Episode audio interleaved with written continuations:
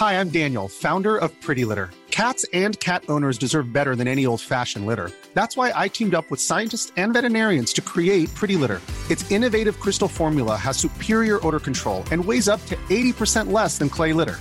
Pretty Litter even monitors health by changing colors to help detect early signs of potential illness. It's the world's smartest kitty litter. Go to prettylitter.com and use code ACAST for 20% off your first order and a free cat toy. Terms and conditions apply. See site for details. Bonjour à tous et bienvenue à l'heure des pros ce matin. Ce devait être un sacre et ce fut un massacre. Massacre pour les observateurs qui ont pointé un discours comme un catalogue, massacre pour les réseaux sociaux qui ont moqué le ton, la forme ou les incantations de la candidate qui ressuscitait le jeu de Sarah Bernard à la comédie française. Massacre pour les grandes figures des républicains qui, sous le manteau, ont confié leurs déceptions, leurs inquiétudes et parfois leur colère. Pas de souffle, pas de chair, pas d'âme, affligeant, nul, triste. Les mots d'oiseau pleuvaient par SMS après que Valérie Pécresse a parlé. Une campagne électorale est une tragédie grecque, elle est une catharsis, la purgation des passions. Les héros sont à nu. Valérie Pécresse n'a pas réussi son grand oral, elle ne parle pas, elle déclame, elle n'enflamme pas, elle pose, elle ne séduit pas, elle embarrasse. Mais elle n'a pas perdu l'élection présidentielle pour autant. Elle n'électrise pas les foules, mais elle a un programme, une expérience et des soutiens. Pour Valérie Pécresse, ce matin, deux voies sont possibles. Le parcours du combattant ou le chemin de croix. Le 10 avril, à 20h, on saura quelle direction le destin, la vie, le fatum aura choisi. Bonjour Elisabeth Lévy. Bonjour Pascal. Bonjour Agnès Verdier-Molinier, le vrai Bonjour état de la Pascal. France. Le vrai état de la France. Euh, euh, Quand on vous lit, c'est terrible. On- on s'en- franchement, on referme, on referme le, le livre et on se dit, mais c'est c'est absolument terrifiant. Parce qu'en en fait, ce qui est terrifiant, c'est que euh, on a l'impression que depuis des années, euh, tout ça est su. Et rien ne se fait. Alors, est-ce que c'est parce que le public ne le veut pas, quoi, les électeurs ne le veulent pas? Est-ce parce qu'on manque de courage? Est-ce que est-ce que c'est impossible? Parce que l'état profond est tel que c'est absolument impossible Mais et, et ce que vous dites, vous, vous prêchez dans le désert depuis des années, je vous entends, mais rien, rien ne change. C'est-à-dire que, par exemple, depuis 2017, euh, 25 milliards d'impôts en plus pour les ménages. Alors les chiffres, évidemment, ça veut rien dire, un milliard, deux milliards, on se rend même pas compte de ce que ça veut dire. Les impôts directs des ménages sont passés de 250 milliards en 2017 à 275 milliards en 2019, soit une augmentation de 25 milliards. Bon, tout est comme ça. Tout est Oui. comme ça. Mais Gauthier Lebret. d'autres ont Oui. fait le travail de réforme. Ça existe. Et qui a fait ça? Les Pays-Bas, l'Allemagne, plein de pays. Mais ils étaient comme nous ou pas? Mais ils étaient dans une situation catastrophique, hyper endettés, hyper Ouais. dépensiers, Ouais. hyper taxés. Et, et ils ont fait le boulot. Il a Et ça, c'est aucune- peut-être la réforme il n'y a- numéro un à faire, mais c'est pas très populaire. Quoi. On Mais préfère il n'y parler a du grand aucune remplacement. raison culturelle Ouais. qui fasse qu'on ne puisse pas y arriver. Regardez les indés. Ah si, il y en Bah a si, les gens sont dans la rue. Pardonnez-moi- de vous dire, le problème, c'est que. Attendez, j'ai pas pays- terminé de dire bonjour à Pardon. tout le monde. Pardon, mais. Bon, Il a excusez-moi. N'entamons pas le débat. Vous connaissez notre émission. Tour de table. Euh, Agnès, Juppé, il a tenté en 95. Les gens étaient dans la rue. Oui, mais Les gens, ils en veulent en pas. réalité, on C'est tout. on n'explique pas assez les choses. Mais on les explique, on fait que ça, les expliquer. Les gens, ils en veulent pas. Ils sont dans la rue, les syndicats. Dès que tu veux faire bouger un truc, c'est impossible. Oui, mais il y a aussi On beaucoup de n'explique gens pas. dans la rue Non, qui sont. pas- Il y a aussi beaucoup de gens qui sont dans la rue parce qu'ils n'ont pas assez de pouvoir d'achat, etc. Et il faut leur expliquer que c'est aussi. oui, il faut leur parce expliquer que comment on s'en a- passer. On a un État qui capte toute la richesse Oui. et qui derrière empêche qu'on vive de notre travail aussi d'une certaine manière. Je dis bonjour à Gauthier Lebret. Bonjour Pascal. Qui suit la campagne euh, d'Éric Zemmour. Et alors, vous, vous êtes bien le bienvenu, si j'ose dire, monsieur Perrier, parce que vous êtes enseignant de l'art oratoire. Donc là où il y a du boulot, à mon avis, vous avez un client ou une Ou une cliente. cliente peut-être. Mais la vraie question qu'on va se poser, c'est qu'on peut être un très bon président de la République sans être un grand orateur. L'inverse, c'est- c'est vrai si on écoute. Non, mais ça- moi, je l'ai entendu Si on ce écoute matin. Jean-Luc Mélenchon, l'inverse est aussi vrai. Mais non, mais c'est vrai. Alors, on va l'écouter d'abord, Valérie Pécresse, parce qu'elle s'est fait, disons-le, je veux dire, c'est- même. c'est terrible d'ailleurs, parce que dans son propre camp, c'est terrible ce qui s'est passé hier, mais après tout. Je veux dire, c'est pas dramatique. On peut être un piètre orateur, je le répète, et un très grand une président de la République euh, avec des bonnes idées. Bon, je voudrais qu'on écoute simplement ce qui a été ce matin sur RTL et retour sur le meeting, ce qu'elle a dit. Euh, Il y avait trois choses euh, que je voulais faire dans ce meeting. La première, c'était montrer que la droite était là, qu'elle était de retour, qu'elle était présente. Vous l'avez dit, 7500 personnes, deux salles ouvertes, une salle incandescente. Là, c'était réussi. Deuxième chose, c'était parler de mon projet de Nouvelle France et l'articuler, montrer que euh, dans la France de l'après-Covid, il y a un projet d'alternance à Emmanuel Macron qui restaure l'autorité, remet l'ordre, ramène la concorde, rebâtit les services publics et donne une vraie liberté aux Français. Et ce projet d'alternance, je l'ai présenté hier. Il n'a pas beaucoup été écouté par les journalistes qui se sont beaucoup focalisés sur la forme, mais ce projet, il est fondateur. Est-ce que sur la forme, on peut dire que vous n'aimez pas Est-ce que sur la forme, on peut dire que vous n'aimez pas les meetings Pardon. Est-ce que sur la forme, on peut dire que vous n'aimez pas les, les meetings. Je, peux, je peux finir sur la troisième chose que je voulais hmm. faire. La troisième chose, c'était dire qui j'étais. Hmm. Parce que euh, à un moment donné, il faut fendre l'armure. Mais je voulais le faire avec ma pudeur, parce que la pudeur fait partie de moi, et je pense que l'exercice était euh, était enfin me ressemblait en tout cas sur cette sur cette partie. Sur la question euh, de de la forme du meeting, c'est vrai qu'il y avait énormément de monde, énormément de monde, que la salle était incandescente, qu'elle était elle était euh, elle a été dure à prendre et euh, c'est vrai que bah, si vous voulez des orateurs il y en a plein dans la campagne. Moi, je suis une faiseuse. Et c'est vrai que je suis plus à l'aise dans le dialogue direct avec les Français, peut-être plus à l'aise sur ce plateau avec vous. Mais le sujet aujourd'hui, euh, c'est qu'est-ce qu'on veut pour la France? Est-ce qu'on veut des beaux parleurs? Ça, on en a eu depuis dix ans et on en aura encore. Ou est-ce qu'on veut vraiment quelqu'un qui va faire, qui va restaurer euh, l'autorité, qui va restaurer nos services publics abîmés, qui va redonner de la liberté aux Français, qui va revaloriser le travail? C'est ça la question moi, je pense que les hommes politiques ont tort de dire des choses qui sont fausses, parce que personne n'est dupe. La salle n'était pas incandescente hier, au contraire même. Elle était gênée, la salle. Donc, elle ah applaudissait de temps en temps, etc. Mais, et, tout le monde le sent. Moi, je pense que les gens ont toujours intérêt à dire la vérité. Elle aurait intérêt à dire, écoutez, moi, c'est pas mon truc. Je suis pas, c'est pas mon meilleur, meilleur exercice. Elle le reconnaît, là. Mais elle peut pas dire la vérité. mais ce n'est pas grave, surtout. Si vous voulez un orateur, allez à la comédie française. Mais, non, mais, voyez ce que je Parce qu'il y a deux paroles. Il y a la parole de l'exercice du pouvoir et la parole de la conquête du pouvoir. Et après tout, comme vous le dites très bien, il y a une dissociation possible entre les deux. Sauf que pour conquérir le pouvoir, exercer le pouvoir, il faut l'avoir conquis. Et précisément, le meeting est le moment iconique de. Ça pourrait ne pas être d'ailleurs. On pourrait être plutôt dans le débat, on pourrait être plutôt dans la rencontre directe. Il se trouve que le meeting a un côté un peu sacral, euh, passage obligé, rite de passage dans une campagne électorale. Mais c'est vrai qu'elle n'est pas bonne là-dedans. Pardon, mais justement, j'aimerais avoir votre avis, parce qu'à mon avis, vous, vous avez tort d'en faire qu'une question de forme. Elle serait une mauvaise oratrice. Si elle est une mauvaise oratrice, c'est qu'elle n'habite pas ce qu'elle dit. C'est qu'à aucun moment. Non, tu peux être timide, tu peux être timide, tu non, peux avoir je suis désolé, on sent qu'elle n'habite absolument pas ses paroles. Que ce peut, peut-être ce ne sont pas les siennes, peut-être ah, elle a fait un programme. Non, mais peut-être elle a fait un programme. trop les siennes. C'est très ennuyeux. C'est très. Ce catalogue était très ennuyeux. Il n'y a aucune vision. Il n'y a pas de vision de la France. Ah si, bah, si il y a une vision de la France. Il y a un catalogue. Elle a d'abord, alors elle a dit. Un catalogue peut être une vision. Elle a dit grand remplacement. Mais non. Vous en faites qu'une question de forme. À mon avis, c'est un tort. Elle a quand même quitté les Républicains en disant que Laurent Wauquiez était trop à droite. Et hier, et hier, elle a utilisé oui, et hier, elle a utilisé, eh bien, euh, le, l'expression, l'expression, oui, mais elle a utilisé pour dire qu'elle ne voulait pas s'y résigner. Donc oui, mais elle n'a pas s'y résigner, c'est admettre qu'il existe. Hein. Ah bah c'est quand même faire rentrer. C'est pas ce qu'elle a dit, mais on va l'écouter tout à l'heure. C'est plus une théorie d'extrême droite, donc. Il y a un homme qui fait pas joie. C'est Alain Mac. Parce que quand il choisit un candidat, c'est l'autre qui gagne.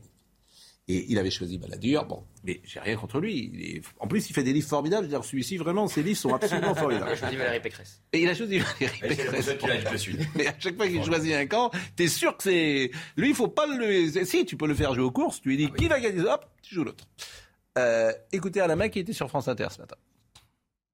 Une des raisons pour laquelle je souhaite qu'elle soit élue, je pense que ça ferait du bien à ce pays d'élire une femme, ce qui n'est quand même pas arrivé. Il n'y a pas eu de femme au pouvoir depuis Anne d'Autriche. Oui. Euh, ça fait quand même beaucoup. Oui, mais, non, mais, c'est un peu court comme explication. je vous le dis moi-même. Mais je sais, qui ai défendu les femmes puissantes, on va dire c'est. Non, non, mais je Ce serait bien, oui, vous, avez raison, mais non, mais je non, mais je vous l'ai dit en dernier. Pourquoi?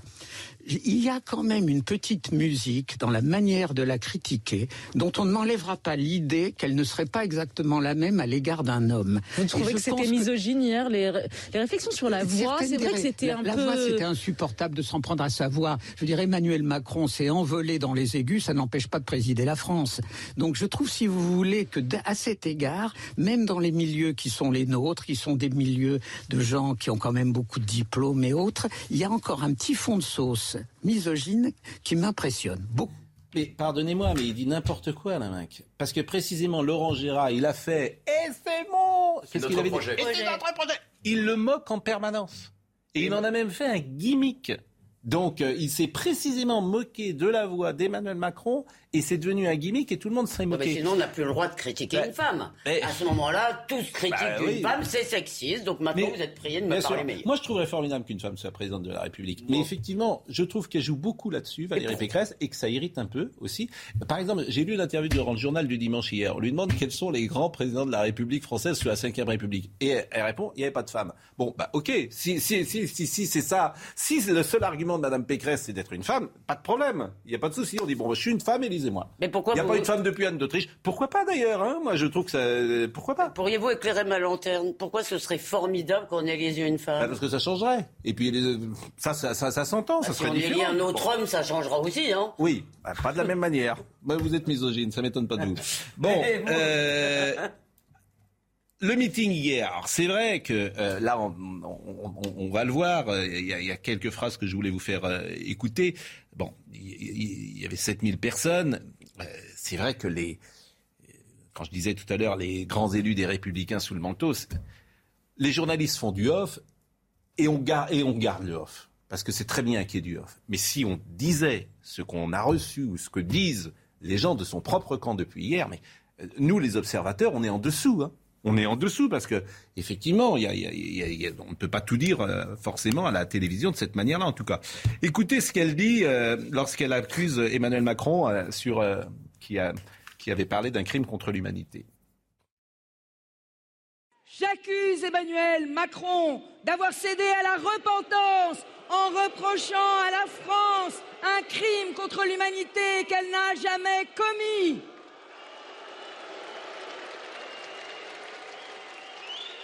Je l'accuse d'avoir racialisé la question des banlieues.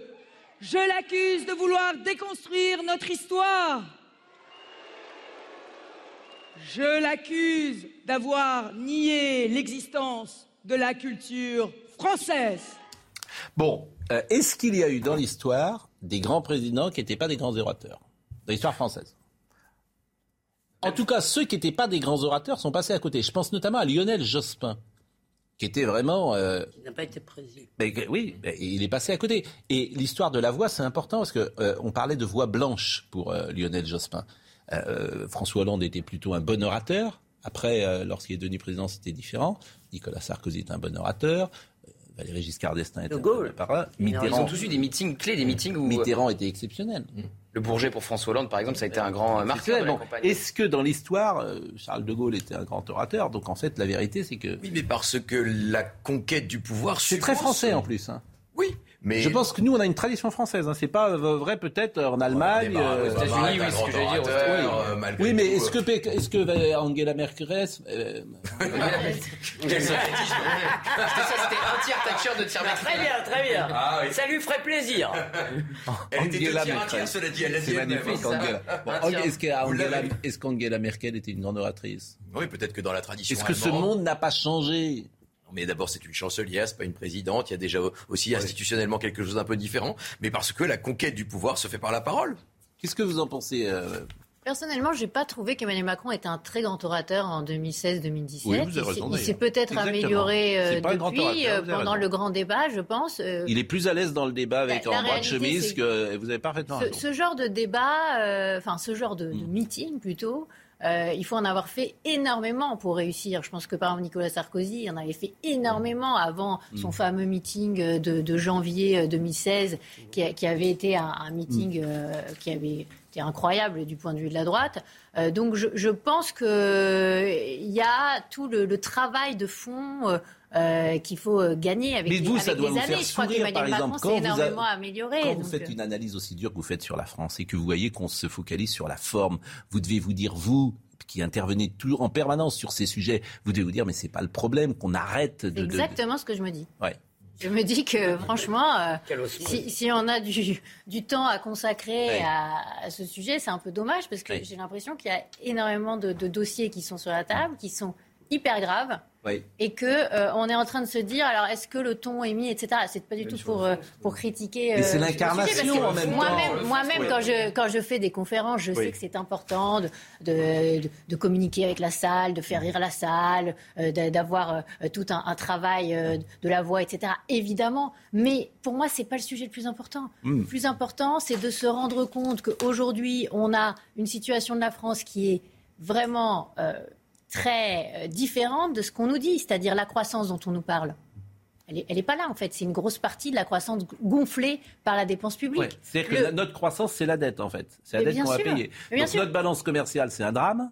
Ah bah, c'est plus de 84 milliards d'euros. Je suis d'accord avec vous, mais pour les gens qui nous écoutent, euh, comment leur faire comprendre qu'une balance commerciale déficitaire, c'est un drame? Qu'est-ce que ça peut faire, alors, Je pense qu'ils le comprennent parfaitement. Vous savez, dans nos territoires, les gens voient bien qu'on n'a plus assez d'usines, qu'on n'a plus de boulot, mmh. euh, qu'on est dans des situations. c'est ça les conséquences, parce qu'on apporte tout. Mais regardez, il faut le dire. Mais la, France, elle est plus que 23e mmh. en richesse par habitant au monde. Mmh. Euh, dans les années 80, on était 11e. Est-ce que c'est normal? Non, c'est pas normal. Est-ce qu'on a chuté? Oui. Est-ce que des pays nous sont passés devant, des pays qu'on considérait euh, avant comme étant très largement derrière nous? Oui, c'est ça la réalité. Est-ce que la question du chômage a été réglée? Non, elle n'a pas été réglée. On nous dit qu'on est à 7% et quelques de chômage. Pourquoi vous dites euh, qu'elle n'est pas réglée Précisément, on est à 7%. Euh, parce qu'en réalité, il y a énormément de gens qui ne sont pas comptés dans le chômage et qui pour autant sont euh, des demandeurs d'emploi. Alors, bah, des personnes qui sont peut-être pas disponibles dans les 15 jours tout de suite, là, mais qui quand même cherchent un emploi.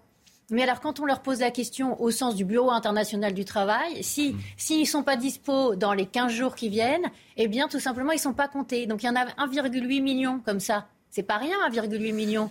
Euh, donc tous les gens qui sont en chômage partiel ou en activité partielle, etc. Les auto-entrepreneurs, par exemple, qui sont passés, euh, qui ont monté leur petite euh, structure, qui sont en difficulté souvent financière, parce que c'est très dur. Ils ne sont pas comptés comme chômeurs. Ils sont pas comptés comme chômeurs. oui. Et pourtant, ils gagnent. Et pourtant, ils gagnent très peu. et quand je vous disais qu'il n'y avait pas de problème culturel pour la France, pour pour arriver à redresser la barre, à travailler plus, etc. Moi, je le crois vraiment. Nos indépendants sont ceux qui travaillent parmi le plus, parmi tous les pays comparables. Donc nous, notre gros problème, et je le dis dans le livre, c'est qu'on ne travaille pas assez. On a 7 milliards. Mais les gens ne veulent pas travailler assez, vous êtes marrant. les gens, ils ne veulent pas travailler. enfin, ils ne veulent pas travailler, pardonnez-moi. Nous, pour être tout à fait honnête, pour nous, c'est facile, on fait un métier passion. C'est formidable. On n'a pas forcément le sentiment qu'on travaille. Mais le type qui a l'usine, qui a commencé à 16 ans et qui fait 40 euh, ans d'usine, je comprends qu'il ait envie de partir tôt à la retraite. C'est facile pour euh, vous euh, de dire je veux travailler parce qu'en fait, vous êtes une intellectuelle, vous faites des bouquins, vous passez à la télé. C'est facile et vous gagnez bien votre vie. Mais tout, mais tout le monde, il y a des gens pour qui c'est une souffrance. Regardez, dans les pays du nord de l'Europe qui travaillent qui ont un niveau de, vie par habitant qui est mm. bien plus élevé, mm. qui ont une richesse par habitant qui est bien plus élevée. Nous, on est à 39 000 euros. Dans les pays du nord de l'Europe, ils sont à plus de 60 000 euros de richesse par habitant. Donc, euh, dans ces pays-là, ils ont aussi des usines, ils ont aussi des personnes qui travaillent dans tous les secteurs, etc. Et pour autant, ils, travaillent beaucoup plus que nous. Pourquoi revenons, Pourquoi euh, Parce qu'ils n'ont pas... Court, très court, Excusez-moi, il y a quand même, vous dites qu'il n'y a pas de problème culturel, mais à chaque fois qu'on a dit aux gens on va faire des réformes... Voilà, elle a raison. Je l'ai dit tout à l'heure les gens, ils n'en veulent pas. Ils sont dans la rue. ils n'en veulent pas pourquoi Parce qu'à chaque fois, c'est moins de protection. mais qui À chaque fois, c'est moins de protection. Qui est dans la rue C'est les jeter dans le grand bas de la mondialisation. Mais qui est dans la rue moi c'est les jeter dans le grand bas de la mondialisation, c'est moins de protection. C'est vous avez les gens ne veulent pas de cette vie-là, ils veulent pas, si vous voulez, être jetés dans la concurrence qui est dans la rue à ce moment-là C'est souvent les fonctionnaires, c'est ceux qui ont un pouvoir de. Alors, euh, est-ce que est-ce qu'ils sont représentatifs euh, Est-ce qu'ils sont représentatifs? Est-ce que si on, pose, si on posait la vraie question aux Français, mm. c'est-à-dire travailler plus longtemps ou avoir des retraites de plus en plus faibles? C'est ça la réalité. Eh ben, pour, euh, présentez-vous. je voudrais qu'on avance. Qu doit rester... juste un mot. pourquoi est-ce que cette idéologie-là, libérale, ne trouve jamais Mais c'est pas une, idéologie politique Mais c'est ça, crédible. C'est ça qui est incroyable. C'est-à-dire pourquoi, pourquoi on dit que c'est une idéologie libérale alors que les Suédois ils travaillent jusqu'à 65 ans, les hmm. Allemands. Mais pourquoi il n'y a pas de traduction politique Pourquoi est-ce que les gens ne votent pas pour ça Mais oui, non, mais, la question est bonne. Mais, mais peut-être qu'on leur donne pas le bon diagnostic. Regardez ce qui s'est passé en 2016. Emmanuel Macron a lu le rapport du Conseil d'orientation des retraites qui disait qu'il n'y aurait plus de problème de financement des retraites.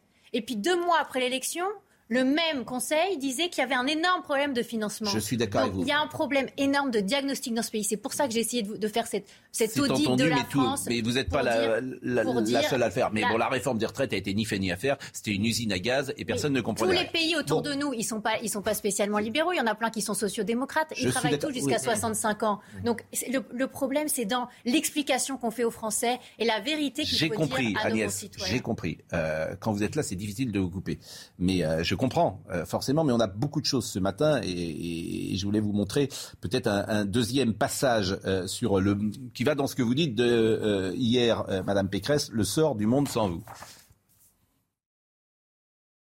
Pour la première fois, le sort du monde pourrait s'écrire sans nous. Dans dix ans, serons-nous encore la septième puissance du monde? Serons-nous encore une nation souveraine ou un auxiliaire des États-Unis, un comptoir de la Chine? Serons-nous une nation unie ou une nation éclatée? Face à ces questions vitales, pas de fatalité, ni au grand déclassement, ni au grand remplacement.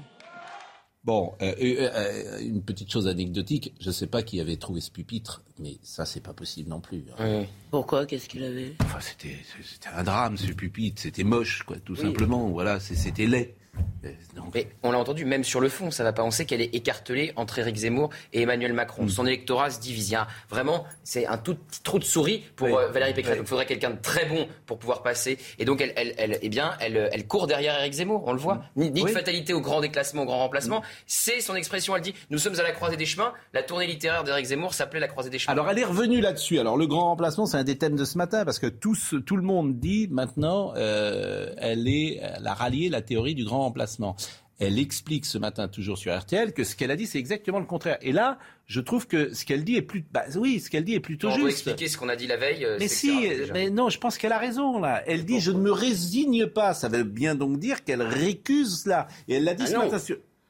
Ça ne veut pas dire qu'elle récuse, ça veut dire que c'est en marche et qu'elle ne se résigne pas à ce qu'il arrive, excusez-moi. Ah, tu peux l'entendre aussi, je, ah, je, ne me résigne pas à l'expression qu'emploie Eric ah, Il n'y a pas de fatalité. Bon, écoutez, moi je vous propose de l'écouter. Je vous propose de l'écouter. Ce qu'elle a dit ce matin, c'était sur RTL. Elle a précisé. J'ai dit dix fois dans la primaire, dans la primaire de la droite, que je ne me résignais ni au grand remplacement ni au grand déclassement. Non, vous aviez réfuté, vous aviez réfuté l'idée même du grand la remplacement. la phrase, la phrase que j'ai prononcée, il faut la citer en entier. Il faut pas citer juste le mot grand remplacement. La phrase, c'est je ne me résigne ni au grand déclassement ni au grand remplacement. Ça veut dire je ne me résigne pas à justement aux théories d'Éric Zemmour et aux théories de l'extrême droite parce que je sais qu'une autre voie est possible. C'est ce que j'ai dit hier et tout le monde dit le contraire et me fait dire le contraire. Bon, est-ce que c'est convaincu? Vous, Non, vous n'êtes pas convaincu par ça? Bah Non, parce qu'elle dit je me résigne pas à ce que ça arrive. C'est comme ça qu'on ah comprend. C'est comme ça que tout le monde l'a compris hier. Tout le monde l'a chroniqué, détaillé comme ça hier. Je sais. Donc c'est logique de faire l'explication de texte le lendemain. Bon c'est cœur que sa cible. Non, mais écoutez, moi j'essaie d'être le, bon. Et alors, le, simple fait avant la pause. C'est quand même, pardon, c'est quand même un mot qui est chargé euh, d'histoire. Oui, je suis euh, Et qui est euh, l'apanage de la droite radicale, de Renaud Camus. Et le fait de le faire entrer, même pour le combattre, dans un discours d'un candidat mainstream, c'est quand même pas. Mais elle combat. Je suis d'accord avec vous, mais ça va être difficile. Ça va être difficile d'expliquer aux gens qui ne reconnaissent plus leurs rues, qui ne reconnaissent plus leurs habitudes, qui ne reconnaissent plus leurs mœurs, qui ne reconnaissent plus, où il n'y a plus rien de français dans des quartiers, que le grand remplacement n'existe pas. Hein. Vous voyez bien ça, ça va être difficile en même vous voyez temps. Bien qu'au-delà de la chose, il y a le nom. Ah, vous êtes extrême droite, hein, non, mais, non, non, mais le nom lui-même de grand remplacement veut dire beaucoup. Écoutez, de ce qu'il dit. On a le droit de dire que dans ce pays, dans des villes, dans des villes, non, dans des quartiers, dans des rues, il n'y a plus rien qui, euh, comment dire, rappelle notre histoire, notre culture, nos mœurs et nos coutumes. On a le droit de dire ça, parce que c'est une réalité. Et celui qui ne veut pas entendre cela, il est, à mon sens, dans le déni. Écoutez ce que disait Éric Zemmour sur le grand remplacement et sur ce qu'avait dit Valérie Pécresse.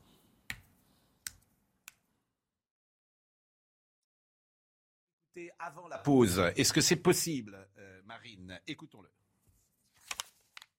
Marine Le Pen dit que le grand remplacement n'existe pas c'est moi qui ai imposé. Non, non. On l'a entendu. Euh, eh ben, je vous assure. regardez maintenant, même Valérie Pécresse emploie ces mots. Mais c'est moi qui ai imposé ce terme dans la campagne présidentielle.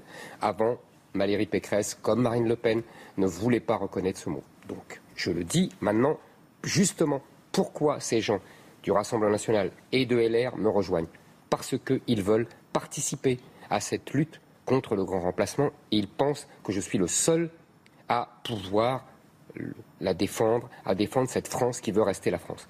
Bon voilà, on a terminé ce chapitre grand remplacement. Agnès Verdier-Molinier est avec nous, le vrai état de la France. On va en parler dans une seconde. Et puis on a pas mal de choses également à parler, et notamment de ce qui se passe sur France 2 avec euh, TV Slash, un collectif citoyen qui part en croisette contre France TV. Je trouve que c'est absolument formidable. Je ne sais pas si vous êtes au courant de ça, mais là aussi, alors ça se fait, ça passe sous les radars. Et heureusement que quelqu'un est courageux qui s'appelle euh, Arthur Monet qui euh, en parle et qui en parle bien. À tout de suite.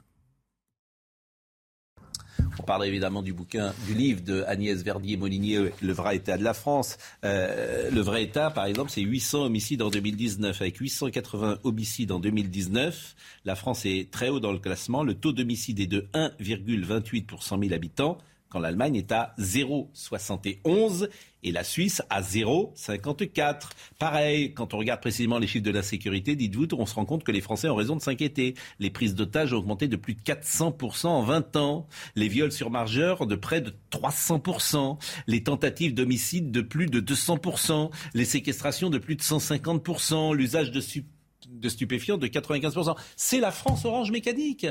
Déjà, ça n'existe pas. Ça n'existe pas. Bon, bah, très bien. Mais votre bouquin est très intéressant à lire, bien évidemment. Alors, euh, France TV slash, je le dis pour ceux qui nous écoutent. En général, on parle d'ailleurs pour ceux qui nous écoutent. Je ne sais pas si vous avez remarqué. Donc, France TV slash, ça dépend de France TV. Nous sommes d'accord. Simplement, c'est diffusé sur un réseau social, en l'occurrence sur Instagram. Bon. Mais c'est payé euh, par vos impôts, ça dépend de France TV.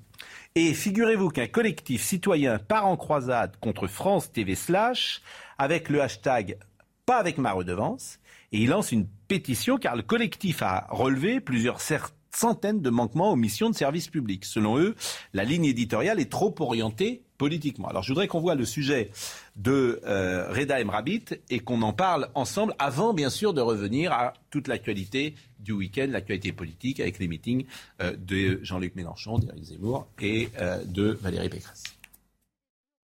Aujourd'hui, je voudrais vous résumer un scandale qui devrait indigner n'importe quel citoyen attaché à la neutralité du service public. Dans le viseur d'Arthur Monet, la ligne éditoriale de France TV Slash, un média en ligne qui propose des émissions, des séries ou encore des documentaires produits par France Télévisions. La cible, un public jeune, connecté aux réseaux sociaux. Il y a notamment un poste qui s'intitule Comment être un allié pour Black Lives Matter et dont le premier conseil est reconnaître son statut de privilégié. On est mot pour mot sur la rhétorique woke. Mais l'objectif en fait de la rédaction de France TV Slash, c'est pas d'ouvrir les jeunes à la pluralité des opinions pour qu'ils puissent en construire une eux-mêmes. En fait, c'est de leur vendre des idées prémâchées, une opinion préconçue, orientée politiquement. Et ça, avec notre argent à tous. Entouré du collectif Pas avec ma redevance, Arthur Monet a décidé de lancer une pétition. Pour lui, France TV Slash ne remplit pas son rôle de service public. Soit France Télévisions revient à son obligation de neutralité et d'exemplarité, soit on portera le sujet devant le CSA. Le montant payé par chaque foyer fiscal pour financer l'audiovisuel public est de 138 euros par an. Il était euh, ce matin euh, sur notre antenne, Monsieur Monet. Je vous propose de l'écouter. Il a développé euh, cette idée directrice. Mais c'est pas juste un biais, euh, un biais comme on peut en retrouver parfois sur certains médias, euh, même publics. Il s'agit véritablement cette fois d'une ligne militante, euh, une ligne éditoriale purement militante, comme on peut en retrouver ailleurs sur Instagram, mais sur des médias privés, sur des comptes militants. J'ai vu des posts qui cachaient volontairement certains arguments qui pouvaient aller contre la ligne qui était défendue, donc on se rapprochait de la désinformation.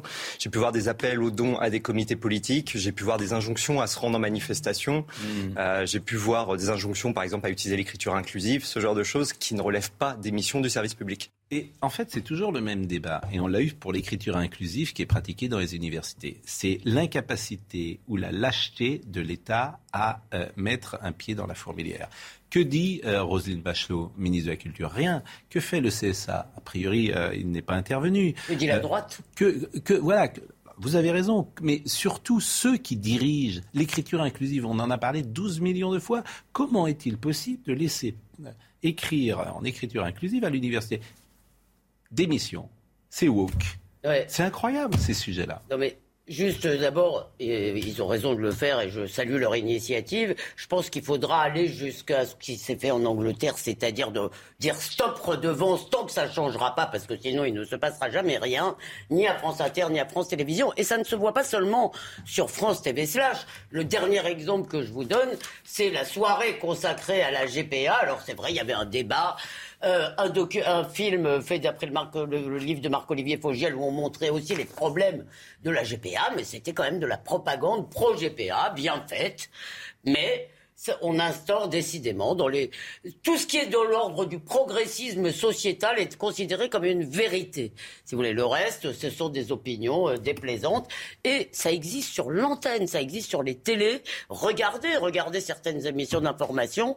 Franchement, le pluralisme n'est pas vraiment au rendez-vous. Euh, en tout cas, c'est un sujet qui assume, moi, qui me paraît plus important. J'ai pas regardé la, soirée euh, de, la GPA, mais j'ai regardé un peu ce que faisait France TV Slash. C'est très important en réalité parce que ils ont 300 000 abonnés sur Instagram mm. et pour la plupart des jeunes, c'est vraiment leur accès à France Télévisions. Ils ne regardent pas la télévision et ils regardent sur Instagram, sur TikTok aussi, les extraits. Et c'est vrai que les manquements qui sont dénoncés sont de trois ordres. D'abord, un manquement au pluralisme, c'est-à-dire un débat d'idées, un manquement à la neutralité et des appels aux dons, euh, notamment pour euh, la famille Traoré, puisque c'est ce qui pose problème, nommons les choses. Et donc, c'est essentiellement ça, c'est euh, soutenir... des appels aux dons pour la famille Traoré avec le Le traitement de l'affaire Adama. Oui, oui, absolument. Pour, pour financer de payer les frais de justice. Et, et dans, un, euh, dans une campagne électorale où il y a encore le débat sur la privatisation euh, de France Télévisions qui se repose, bah, c'est pas neutre en effet que ça vient à ce moment-là. Moi j'arrête. Hein. Le traitement de l'affaire Adama Traoré, une publication est pointée du doigt par le collectif pour n'avoir comme seule source qu'un membre du comité Vérité pour Adama, tandis qu'un autre fait la promotion de photographies dont la vente bénéficie au même comité. Qu'est-ce que vous voulez je dis C'est sur le service public. Mais, mais euh, vous avez une euh, génération de jeunes gens woke, euh, et, comme vous dites progressistes, qui sont sur ces thèmes-là, et c'est payé avec vos impôts. Et personne ne dit rien. Personne ne dit rien, sauf, Inter, sauf Monsieur. Ah bah tiens, puisque vous parlez de France Inter, il y avait le convoi d'ailleurs de la liberté.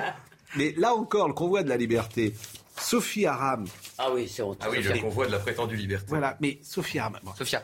Elle, Sophia Aram, elle a le droit d'être euh, drôle, mais ça a la remorque du convoi des teubés. Voilà. D'abord, c'est pas drôle. Ce curieux attelage venu sucer le pot des antivax à moteur à deux mois d'une élection. Tout ça, c'est vos impôts, les amis. C'est vos impôts. Ces gens-là qui ne sont pas drôles, ça s'appelle des militants. J'ai rien contre les militants mais qui ne euh, milite pas sous couvert de euh, soit disant faire rire, ce qui est même pas drôle en l'occurrence. Ça s'appelle l'arrogance des élites surtout, plus que les militants. Oui, mais Et aussi le contrôle de l'utilisation de l'argent public. Ah bah qui est un, de vos sujets euh, favoris. Bon, mais c'est pour ça qu'il faut. c'est spécialement en France qu'on a du mal à évaluer comment est utilisé l'argent public, et c'est le cas pour les, chaînes publiques, mais mm. c'est le cas partout. Donc à un moment, peut-être qu'il faut que notre Parlement joue son rôle. C'est quand même dans la Constitution que le Parlement doit évaluer l'utilisation des Je crois que c'est Patrick Balkany qui avait proposé en son temps euh, la privatisation euh, de France euh, Télévisions. Donc c'est pas nouveau. Mais là encore, comme les députés en l'occurrence ou les gouvernements n'ont aucun courage, tout le monde se couche. Parce que tout ça en privé, les gens le disent. Le disent tous, ils sont tous d'accord. Mais quand il faut aller au turbin et au mastic, alors là, il n'y a plus personne. Bon, bah, ok. Les, gens de gauche ne sont pas d'accord. La question, c'est aussi. Oui, oui bah, quoi, ils sont pas d'accord. Oui, les gens de gauche. Les gens de gauche trouvent que France Inter, c'est merveilleux. Hein. bon, euh, on a terminé avec Valérie Pécresse ou vous voulez encore un, un, petit extrait pour. Euh... Non, bon, elle a parlé de l'école. Elle fera l'école, ça sera évidemment. Euh, et puis alors, il y a quelque chose aussi, pardonnez-moi, qui m'agace, c'est quand elle parle en permanence, euh, qu'elle attaque la face nord et que ça a été pour elle une vie de difficulté. C'est l'exact contraire. Elle est née dans le bon quartier, dans une famille où il y avait déjà un ADN de victoire, de réussite, de, je veux dire, de, culturel, d'études, etc. Donc, euh, euh, il y a des parcours qui ont été plus rudes. Vous voyez, c'est amusant même dans ce les côté se victimiser, moi, mm. me surprend. C'est c'est pas ça un parcours difficile. Pardonnez-moi, moi je connais plein de gens qui ont des parcours difficiles, mais quand tu nais à Neuilly dans une famille qui est hyper favorisé culturellement, intellectuellement, et que tu fais des études et que la, voie est tracée, avec beaucoup, elle a réussi avec beaucoup de qualité, hein, bien sûr, intellectuelle, mais c'est pas C'est pas les vrais. C'est pour créer le même juste, juste, parce que moi j'aime bien les mots et c'est vrai que elle parle de fille de prof. Elle dit je suis fille de prof, comme si elle était la fille euh, d'un petit professeur euh, dans une région défavorisée, d'une sorte de hussardin de la République. Elle est euh, la la fille de Dominique Roux, immense professeur d'économie à Paris Dauphine. Enfin voilà. Mais je dis pas que c'est, je dis pas que c'est mal. J'ai dit que dans le, terme mais là, mais, fille de prof, mais ça pose, on s'accapare un peu le côté républicain, prof, troisième République. C'est pas totalement ça. Après, elle reste euh, diplômée des plus grandes écoles de la République avec un parcours absolument remarquable et tout ce que vous voulez, mais fille de prof, ça fait un peu, je vous tire par la manche. Je suis d'accord avec vous. La vérité, la vérité, c'est qu'elle est née. Mais je lui reproche pas. Moi, je reproche toujours. Elle est née ce qu'on appelle avec une cuillère euh, en argent dans la bouche. C'est tout. Ce moment c'est ça la vérité. Donc qu'elle le dise, mais qu'elle nous raconte pas autre chose. Fait, euh, une semaine avant. Surtout, elle passe après Marine Le Pen qui a fait ce moment confession qui a euh, bien surpris tout le monde. Donc évidemment, elle arrive avec une semaine de retard, donc ça surprend. bon, vous croyez sa victimisation comme femme Non, moi j'aime pas ça, ce côté. Ah, ça a été dur. Puisqu'elle a subi. par la face Les frotteurs dans le métro. Les, ça va. Euh, Éric Zemmour. On va, bah, alors, Éric Zemmour, alors Yannick Jadot, on va commencer la séquence Zemmour parce ah dit. Ah je trouve qu'aujourd'hui, euh, on est dans. Vraiment là, alors la parole est libre hein, dans ce pays, puisque Yannick Jadot a parlé euh, d'Éric Zemmour en le qualifiant de juif de service. Donc voilà où on en est aujourd'hui. Écoutons euh, le candidat Europe Écologie Les Verts. Zemmour, au fond, reprend, essaye de réconcilier une partie de la France avec l'Algérie française, avec Pétain, avec l'antisémitisme. Et au fond, ce que le père Le Pen n'avait pas réussi à faire, il arrive à le faire. Zemmour porte la même chose, mmh. sauf qu'il a une différence avec Le Pen. Et peut-être c'est c'est la différence euh, la plus perverse, mmh. c'est que euh, euh, Zemmour est juif. Mmh. Et alors? C'est-à-dire qu'en fait, il fait le, juif de service pour les antisémites. Non, mais c'est vraiment, excusez-moi, là je vais réagir, que M. Jadot nous dise donc ce que comme juif on doit dire et penser, puisque apparemment, si vous voulez, quand tu es juif, tu dois dire un certain nombre de choses et penser comme monsieur dit. Et ça me rappelle ce qu'avait dit le CRIF. Si vous voulez, j'en profite pour remettre une petite couche sur le, sujet, le CRIF le Conseil euh, des institutions, euh, mm. Conseil représentatif des institutions juives de France, qui se prend pour le parti des Juifs, et qui nous avait dit pas une voix juive pour Zemmour, comme si une voix juive. D'ailleurs, il n'est pas bienvenu, le bienvenu au dîner. comme si une voix juive ça existait. Eh bien non, les Juifs votent comme ils veulent. Oui, mais c'est surtout que, si vous me permettez, là encore, M. Euh, Monsieur Korchia, il je suis pas sûr qu'il soit représentatif des Juifs de France que j'entends aujourd'hui. Hein, bien sûr, le, le, grand rabbin. Mais si vous voulez, il n'y a pas de parti des Juifs. Il n'y a pas besoin d'avoir une représentation mm. et des politiques des Juifs de France. Depuis quand? C'est quoi cette histoire? Et le, et, le, paradoxe ou pas, c'est qu'il y a beaucoup de Juifs qui vont, euh, qui, ah, vont voter Zemmour. Je vous le confirme. Ah, J'ai enquête sur le sujet. ça, je trouve que c'est très intéressant. Mais ce qui est D'ailleurs, ils sont représentatifs sans doute du reste de la population, euh, bien sûr. Est-ce qu'il y, a un vote juif Je ne crois pas justement. Est-ce qu'il y a un vote juif Je crois qu'il y a un vote éclaté, comme euh, il y a des juifs de droite, des juifs de gauche. C'est vrai que beaucoup de juifs, à cause de l'antisémitisme et notamment de celui des quartiers, sont passés plus à droite. Oui. Ça, c'est vrai. Ça, on le dit sans arrêt. Jusqu'en 2000, les juifs votaient à gauche. Voilà. Ils avaient bien compris que la droite était parfois antisémite et la droite catholique, je ne vous en parle pas. Oui. Hein, bien évidemment. Pas jusqu'en 2000, mais bon. Et à partir de 2000, il y a un basculement. Euh, à grands traits, hein, bien sûr, de 1789 à 2000, en gros, les Juifs sont à gauche. Oui, oui, non, je voulais vous dire que la, droite n'a pas été antisémite jusqu'en 2000, c'est ça que je voulais vous dire. les euh, catholiques n'ont pas été antisémites jusqu'en 2000. Euh, Éric Zemmour, était, euh, vous étiez à Saulieu? J'étais à Saulieu, et Elisabeth Lévy était là aussi. En Bourgogne, absolument. Oui, mais bah oui, du grand là comme, euh, bien sûr, comme journaliste. Comme journaliste, bien sûr. Bah, c'est un nom important de, de, de, le dire. Bon, et, et, comment dire, il a organisé un meeting, avait 3500 personnes. Dans un village de 2500 habitants. Oui, c'était donc c'était ruralité et identité. Euh, il y avait quelques personnes, comme toujours, qui ont manifesté euh, contre sa présence? Oui, oui, il y avait 200 personnes qui ont manifesté contre sa présence, des, euh, notamment des représentants. Voilà, on voit les drapeaux euh, de la CGT, mais une manifestation euh, dans le calme. Il n'y avait pas ce qu'on peut appeler des antifas. Mmh. Et puis donc un meeting avec énormément, en faisant un petit sondage comme ça, énormément d'électeurs de François Fillon lors de la présidentielle de 2017. Donc on voit bien que l'électorat LR est en train, du moins une partie, est en train de rejoindre Eric Zemmour. Alors là, justement, ça m'intéressait. De Le Pen, beaucoup d'ex-électeurs de Le Pen aussi. moi, j'ai pas fait le même sondage que vous dans la salle, mais j'ai interrogé beaucoup. Là, justement, je voulais qu'on l'écoute parce que manifestement euh, il va parler euh, de euh, ses adversaires et il va commencer la phrase en disant l'une d'entre elles s'appelle Valérie Pécresse. Mais là, moi j'ai pris deux ou trois passages où il cible Valérie ah, Pécresse. Là, c'était. Euh, la première cible d'Éric Zemmour. Il a laissé Marine Le Pen. Il joue donc euh, le premier tour avant de jouer le, second. Marine Le Pen, mm. elle, cible plus euh, Emmanuel Macron. Lui, on sent bien qu'il le laisse un peu pour le moment et qu'il jouera mm. ensuite le second tour. L'objectif, c'est donc de jouer le premier et c'est clairement sa première cible, c'est Valérie Pécresse. Il a multiplié les attaques et d'ailleurs les attaques aussi sont très virulentes contre elle sur les réseaux sociaux de la part de ses équipes qui l'accusent notamment d'islamo-droitisme. D'ailleurs, il y a une banderole qui a été euh, déployée hier lors de son meeting par un collectif de féministes qui se dit féministe identitaire. Donc on voit bien que cette accusation est en train un peu d'infuser. On se souvient que ça avait coûté cher à Alain Juppé qui était surnommé sur les réseaux sociaux à l'époque Juppé. Bon, écoutons Éric Zemmour. L'une d'entre elles s'appelle Valérie Pécresse. Avez-vous lu le programme de Valérie Pécresse? Elle veut également augmenter le SMIC de 10% en faisant payer une bonne partie de cette mesure par les patrons. Je dis, je dis une bonne, je dis une bonne partie parce que elle a déjà reculé devant le MEDEF.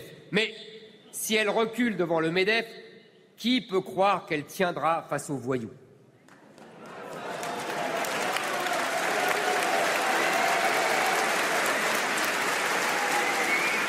Mais, mais cette mesure, cette mesure, c'est la mesure de gauche par excellence. Décryptage, c'est vrai? Ah, C'est la mesure de gauche par excellence? C'est quand même euh, beaucoup plus nuancé que ça, parce qu'on a énormément de charges qui pèsent sur le travail en France, on le sait tous. Nous, on a fait les comparatifs avec les autres pays de la zone euro. C'est 70 milliards de plus de charges tous les ans qui sont payées, notamment par les employeurs. Hein. Donc la question, c'est quelles charges il faut lever finalement. Et on sait que nos employeurs, ils ploient sous ces charges. Et finalement, les charges salariales, elles sont moins élevées que dans les autres pays. C'est un paradoxe, hein. personne n'en parle. On a moins de charges salariales? Ah oui, on a moins de charges salariales. On paye 25 ah il y a 25% qui partent de notre salaire en charge salariale. On a moins de, on a moins de charges salariales que dans les autres pays. Bah oui, c'est combien par exemple en Allemagne dans, les autres pays, vous avez 50-50, c'est-à-dire que chaque fois que l'employeur met un euro, le salarié met un euro. Nous, on a 25% des charges salariales qui sont payées par l'employé et 75 qui sont payées par l'employeur. C'est 75 ou 50 Non, c'est 75% des, des, des, charges qui sont payées par l'employeur. Et ça, c'est énorme par rapport aux autres pays. Donc dire qu'il faut alléger hmm. les charges sur le travail, c'est une évidence. La question, c'est comment on fait derrière, parce que euh, c'est ça qui est compliqué. Mais on est d'accord que quand euh, vous payez un employé 1 euro, l'employeur paye 1,50 euro. Alors, on est d'accord que c'est deux fois plus cher que le net à peu près pour payer au total un employé. Ça, c'est vrai, c'est la situation. C'est pas ma question, c'est 1,50€. Ça coûte 1,50€ à l'employeur ça coûte euh, deux fois plus cher que le net à peu près. Hein. Non, puisqu'il y a les charges sociales des salariés. C'est ça, le, oui. Mais... Non, mais quand vous payez un euro, mais en comptant toutes les charges, en comptant la CSG, en comptant toutes les charges. L'employeur, ça lui coûte 1,50€ et euh, l'employé a 0,75 euros dans sa poche. Ah, Donc de 0,75 multiplié par 2, ça fait 1,50. Bon, c'est à peu près ça. Mais ça, c'est vrai que tout le monde ne sait pas qu'il y a moins de charges salariales qu'ailleurs. C'est pas réparti euh, hmm. de manière homogène entre employeurs et salariés. Et qu'est-ce qui fait la différence? C'est notamment le fait que les, employeurs payent la politique familiale de la France.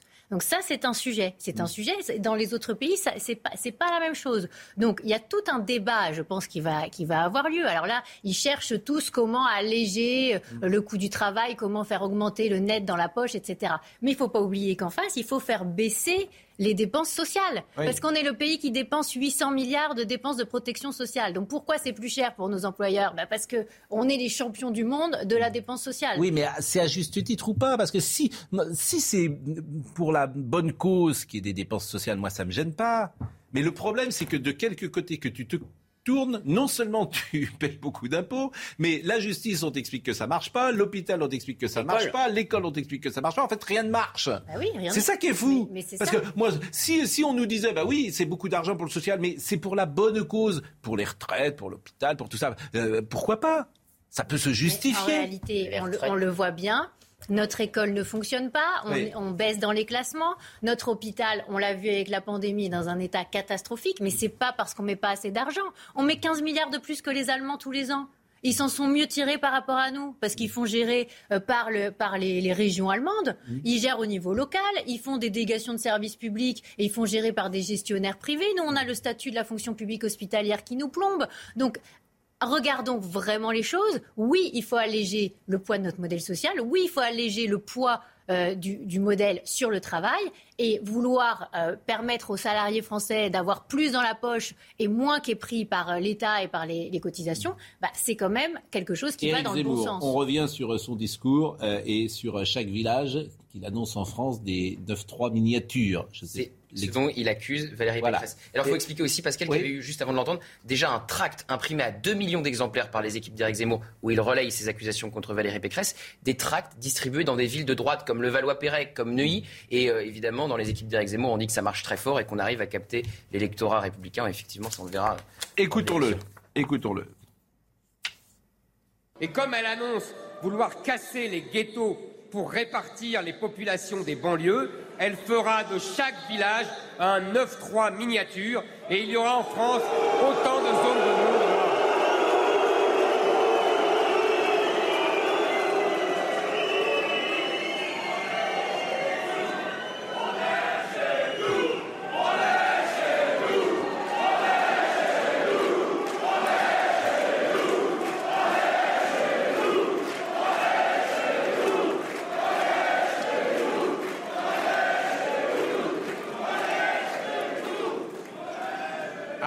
une telle mesure, il y aura en France autant de zones dites de non-droit que de clochers.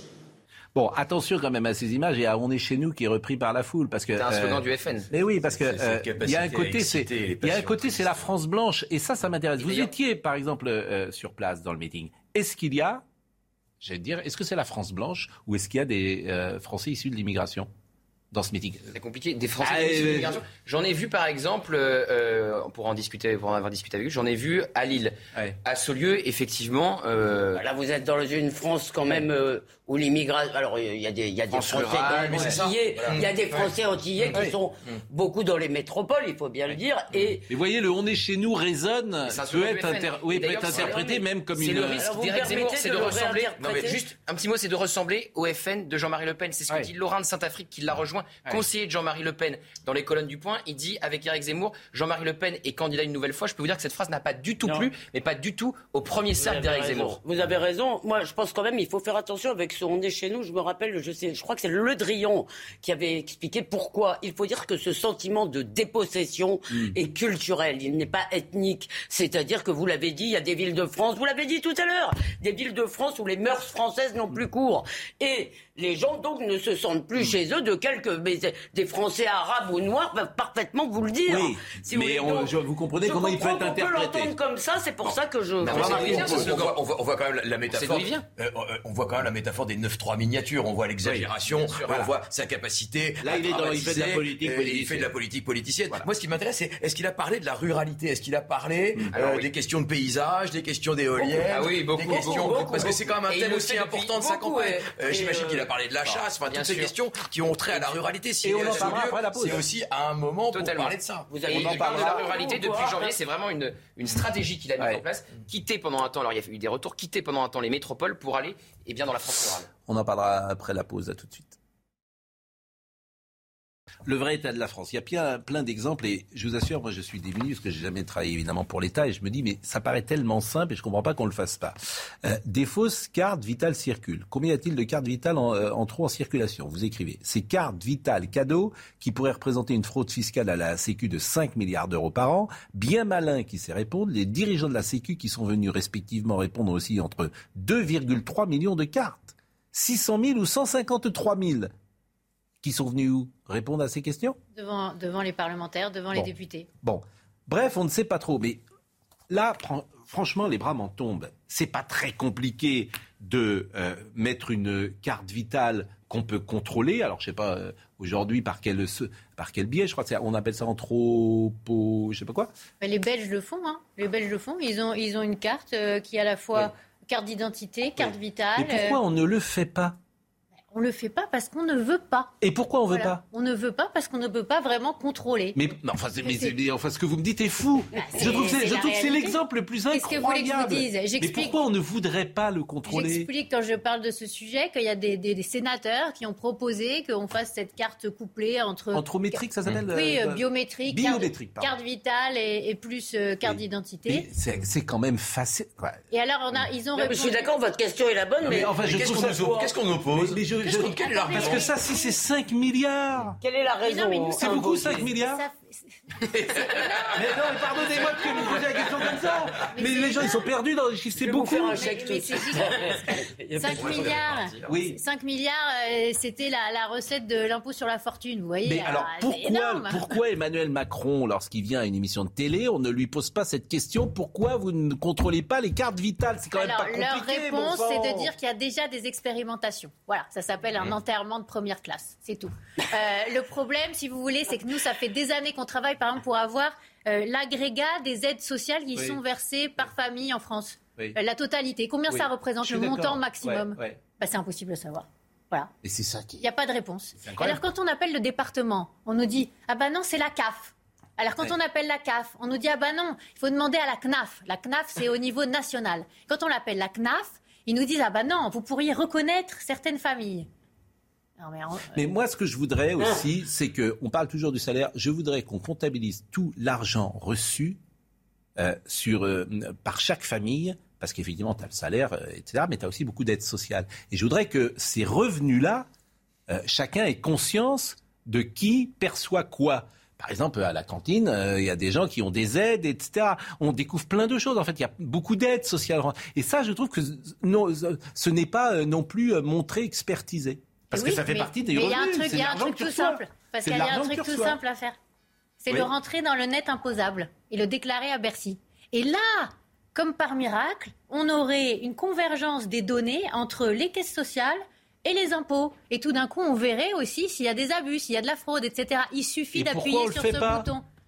Ah, mais alors on ne veut pas choquer, on ne voudrait pas dire que euh, les aides sociales seraient imposables parce que d'un côté on donne de l'argent et de l'autre. Mais c'est quand même Parce que vous, vous, feriez rentrer euh, comment dire, les, aides sociales dans le net imposable. C'est tout simple. Mais moi, ça fait des années qu'on le propose à la Fondation IFRAP. Il n'y a aucun candidat qui l'a repris. Aucun. Et ça ramènerait hein combien ça? Mais ça, d'abord, ça permettrait d'identifier qui dépasse le SMIC en aide, en aide tout cumulé. Nous, on a fait le calcul. Hein. Si on met à 90% du SMIC l'ensemble des aides perçues par foyer. On, cap en fait, on fait un plafond. Vous savez, des plafonds, il y en a partout en France. Hein. Pour tous les trucs fiscaux, alors vous changez une fenêtre, il y a un plafond. Mais alors là, pour les aides sociales, il n'y a pas de plafond. Hein. Mais si vous mettez un plafond à 90% du SMIC, vous économisez là aussi 5 milliards d'euros par an. Vous voyez? Donc des économies, il, y en a, il y en a plein à faire. Et là, vous incitez les gens aussi à retourner vers l'emploi salarié. Et déclaré. Je suis d'accord. Déclaré. Euh, revenons sur le dernière chose. Euh, le son, un son assez fort d'Éric Zemmour dans son meeting. Euh, je veux pas être un père tranquille, si j'ose dire. Écoutez. Je sais, je sais que beaucoup chez, chez LR se disent Non, Zemmour, c'est bien. Il dit tout haut ce qu'on pense tout, tout bas, mais il est courageux. Mais moi, je veux un président tranquille, pépère un candidat qui ne fait pas de vagues. Je, je veux vous répondre, mes chers amis, car je sais que vous aimez par-dessus tout votre pays. Dans la situation où se trouve la France, pas de vagues, c'est la mort. En tout cas, c'est sa ligne directrice. Euh, elle a un mérite, cette ligne directrice, c'est d'exister. Euh, c'est vrai que Valérie Pécresse, c'est un tableau de fonctionner voilà. Euh, c'est toujours pareil. Euh, là où il a sans doute pas tort, c'est d'imposer une ou deux idées majeures. Et c'est vrai qu'il les a imposées. Oui, il explique depuis le départ que selon lui, celui qui gagne l'élection présidentielle, c'est celui qui a réussi à imposer son grand thème, et sa la grande France est en danger. et lui, c'est la survie de la France. il, y a, quand même là-dedans la stratégie du, faux dilemme. Hein. C'est soit moi, soit la mort. Il y a peut-être une tierce possibilité. Donc, mm. euh, euh, d'un point de vue rhétorique, c'est quand même un peu une grosse ficelle. Euh, l'idée de c'est soit moi, soit la France ne sera plus du tout la mm. France, c'est quand même euh, l'idée du tiers exclu, c'est-à-dire qu'il n'y a pas de tierce solution, il n'y a pas d'alternative. Non mais alors, euh, oui, peut-être vous, ça vous étonne, mais en fait, il le croit vraiment, et ah, je crois que ça. Euh, moi, tous les gens que j'ai interrogés, j'ai beaucoup été dans les allées parler à des gens qui assistaient au meeting, et tous me disaient la même chose, tous. C'est lui, il croit ce qu'il dit, il n'est pas cynique, il est sincère. Alors, non mais écoutez. Il a la dernière chance. Comment Il y a l'idée de la dernière chance. Et l'idée, non mais l'idée qu'il croit ce qu'il dit alors que les autres font de la politique, ou je ne dis pas que c'est vrai hmm. ou pas vrai, je vous dis que c'est ça que les gens disent en premier. On dit la même chose de Jean-Luc Mélenchon. Alors justement, Mélenchon. L'inverse pour Valérie Pécresse. Parlons de, Absolument. parlons de Jean-Luc Mélenchon. Non, un petit mot peut-être, euh, on peut voir les images d'ailleurs. Ouais, Stéphane Ravier. Alors, le grand public ne connaît pas. Alors, tous les... dire que c'était le seul sénateur du Rassemblement national, donc de facto le Rassemblement national. sénateur réélu quand même, c'est pas n'importe qui. Et il euh, sort, il sort du Rassemblement national. Du il, est élu depuis euh, qu'il a 25 ans à Marseille, donc profondément ancré à Marseille. Donc ça, c'est pour les, les avantages. Après, effectivement, l'inconvénient en enchaînant les ralliements euh, qui viennent du RN sans en avoir de nouveaux qui viennent des Républicains, puisque Éric Zemmour sera le week-end prochain en Normandie. On m'a dit grosse probabilité du ralliement de Nicolas Bay, 80% m'a dit hier mm. dans les équipes d'Éric Zemmour, la semaine prochaine en euh, Normandie. Donc le risque, eh bien, c'est de ressembler les plus gens, au FN, au RN que les gens qui changent de camp à un mois et demi. voilà, à chaque fois on le dit, c'est quand même c'est des drôles de psychologie quand même de changer de, de camp. Maintenant il y a Eric oui, bah, bien sûr, mais bon, moi je, je mets à la place de Marine Le Pen. Tu vois tes lieutenants qui s'en vont, c'est pas terrible quand même. C'est Eric Woerth d'un côté, c'est euh, qui rallie Macron. Tout. Moi, je, suis pas un fan. C'est quand même symptomatique de quelque chose. Ah oui, c'est symptomatique. et puis, oui, chez les Républicains, quand Pelletier part chez Zemmour et Wörth oui, part chez Macron... Mais t'es en pleine campagne, tu pouvais le faire en septembre dernier. Non, mais Ravi a bien expliqué hier pourquoi il l'a fait. Il l'a expliqué chez Sonia, au micro de Sonia Mabrouk. Il y a une problématique locale très forte Non, mais il a simplement dit qu'elle avait viré, elle avait viré Manu Militari, euh, Marine Le Pen, euh, euh, qui beaucoup de gens reprochent sa gestion un peu caporaliste. Elle a viré de Marseille qui a parrainé Éric Zemmour. Mais sans discussion, donc il l'a pas Il y a quand même un contexte local fort. Bon, allez, avançons. avançons, avançons, avançons. Jean-Luc Mélenchon. Jean-Luc Mélenchon. Deux choses. Deux choses, Jean-Luc Mélenchon. Et Agnès. de mise en scène. Ça vous envie pas de, que je parle. Euh, Agnès Verdi-Molinier est avec nous. Jean-Luc Mélenchon, vous allez pouvoir réagir sur ce qu'il dit. D'abord, la retraite à 60 ans. Il était en meeting. Comme je dis que nous ferons la retraite à 60 ans avec 40 annuités, et qu'on me dit comment vous payez ça? La somme, je l'ai plusieurs fois, je l'ai déjà dit. Il suffit de payer les femmes comme les hommes et vous aurez les cotisations. Il suffit de prendre l'argent qui est parti pour le crédit, impôt, compétitivité, emploi, et vous avez la somme dont vous avez besoin. Puisqu'ils veulent à tout prix faire les comptes. Alors à moi de leur demander combien votre fichue retraite après 43 annuités à 62 ans? Combien ça fait de gens de plus inscrits à l'assurance chômage? Combien ça fait de malades de plus parce que ceux dont le corps a été usé par le travail s'usent plus vite à mesure qu'ils vieillissent? Et il n'y a pas besoin d'être très intelligent pour le comprendre. La retraite à 60 ans, c'est plein de petits bonheurs. Ah, je comprends euh, effectivement ce qu'il dit et même j'approuve ce qu'il dit pour les gens qui, dont on parlait tout à l'heure, qui sont usés euh, évidemment par des métiers très très durs. Et on en connaît tous, euh, bien évidemment. Mais euh, je ne vous demande pas un avis politique, mais un, avis économique, une expertise économique. Ce qu'il dit, c'est réalisable? Pas du tout. Pas du tout. Et c'est 27 milliards d'euros par an de, coûts. Parce qu'il dit comment on va payer? Bah oui, bah, c'est impossible. 27 milliards d'euros par an de plus. Alors si on met tout le monde à 60 ans, après 40 annuités, ça de 27 milliards. Bah oui, c'est énorme. Et, on est en train de dire que. quand tu as 60 ans, par exemple, tu es une femme de ménage, tu as 60 ans, ça fait 40 ans que tu bosses, tu n'as pas le droit d'arrêter de travailler. Sérieusement. Si on a commencé très tôt à travailler, on peut, on peut s'arrêter plus tôt. Ça dépend, après, ça dépend à quel âge on a commencé à travailler si elle a moins de 40 annuités. Et le sujet aussi, c'est toute cette question de la pénibilité qu'on mm. nous rabâche en permanence, etc. Vous savez qu'à euh, la RATP, à la SNCF, c'est là où il y a la plus grande espérance de vie à la retraite, alors que ce sont les métiers. Oui, mais je ne parle pas de ces métiers-là. Moi, je parle vraiment des métiers de, par exemple exemple. Femme de ménage, c'est un bon exemple. le vrai euh, sujet, c'est dur. Combien d'années T'as 58 ans, moi j'ai pas envie de voir une femme de ménage à 60 ans. quelle je, votre que sa place n'est plus à de travailler. je vous le dis comme je le pense. Il peut y avoir des femmes de ménage comme, comme dans d'autres secteurs. Et, aujourd'hui, il y a une espérance de vie qui s'allonge. Mais je vous répète que je n'ai pas envie dans ma société de voir une femme de ménage de 60 ans. Mais regardez, regardez, les agriculteurs qui ont quasiment pas de retraite hmm. et qui travaillent jusqu'à 70, 75 ans, 80 ans. j'en ai, c'est un autre rapport, C'est un autre état d'esprit, c'est un autre rapport. mais la réalité, la réalité, c'est que pour vivre, il faut travailler. Voilà. C'est ça, c'est ça la réalité. Bah oui, bah, désolé Pascal. Euh, pour pouvoir se distribuer de l'argent. C'est écrit dans la Bible. Non mais attendez, pour pouvoir se distribuer de l'argent public. Je vous, je, je eh, pense que il faut travailler. Pour créer de la valeur ajoutée, il faut travailler dans une entreprise. C'est facile pour nous de dire ça. Je vous le répète. Non, c'est pas facile. Moi, j'ai des gens et, sur ce plateau qui ont passé 75 et 80 ans. C'est facile pour eux. Ils étaient des journalistes. Ils ont juste à s'asseoir euh, à une table. Mais non, mais c'est vrai. Mm. Qu'est-ce que vous voulez que je vous dise? Parce qu'en fait, c'est un plaisir. Jean-Luc Mélenchon, non, mais attendez, Jean-Luc Mélenchon lui-même, il a dépassé les 60 ans. Il travaille encore. Mais... Bah, il, a choisi, il a choisi vous savez, vous savez, je, je, je pense qu'une société bien organisée doit mettre, notamment euh, les hommes et les femmes, qui, euh, qui ont fait un métier extrêmement dur, doit les mettre euh, à, à, 60 ans, effectivement, plutôt au repos. Voilà globalement ce que je peux penser. Globalement. je, parle pour les métiers durs. Hein, je parle pas pour C'est pas juste physique. Ce sujet, en tout cas, qu'ils aient le choix. parce qu'il y a plein de gens qui n'ont pas envie. Ce sujet me fait penser aux 35 heures. Vous savez, ceux qui ont fait passer les 35 heures, vous croyez qu'ils ont travaillé 35 heures par semaine? Ils ont travaillé beaucoup plus. Donc la plupart des gens qui disent la retraite à 60 ans, il faut qu'ils se l'appliquent à eux-mêmes. Les 35 heures par semaine, il faut qu'ils se l'appliquent à eux-mêmes. Bizarrement, ils le veulent pour les autres, mais ils ne le veulent pas pour eux. Ah bah, les efforts, c'est toujours pour les autres. Ça, c'est la base. Euh, deuxième passage de Mélenchon que je vous demande d'expertiser, les grandes fortunes. Écoutez. Les cinq plus grandes fortunes du pays en 10 ans ont vu leur capital augmenter de 500%. Depuis que Macron est là, 170%.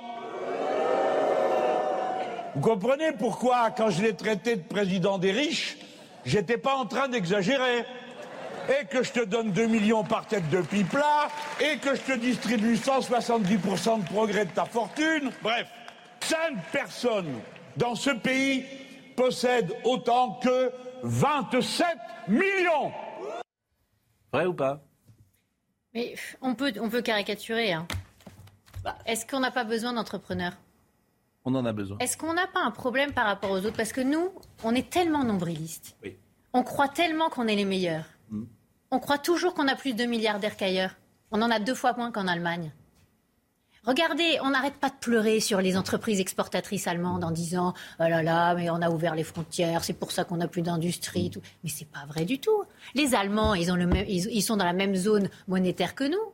Ils ont deux fois plus de grosses PME exportatrices. Et comment ils les ont parce qu'ils ont deux fois plus de milliardaires, ils ont des millionnaires qui investissent eh ben dans l'outil productif du pays. On n'a pas assez de milliardaires. Et de je gros pense milliardaires. Va défiler dans la rue. je pense que non, mais, je pense que ça, c'est un, un, excellent thème. Vous savez, je vais vous dire un truc. Moi, ma, mais non, mais c'est intéressant. De, ben, vous avez, mais d'abord, vous avez raison. Mais ma conviction, c'est que si on avait zéro milliardaire en France, oui. mais on aurait plus de pauvres. Mais vous voilà avez raison. Mais j'en suis sûr. Arrêtons de dire n'importe quoi aux Français. Il faut plus de gens qui réussissent, plus de gens qui entreprennent, plus de gens qui embauchent.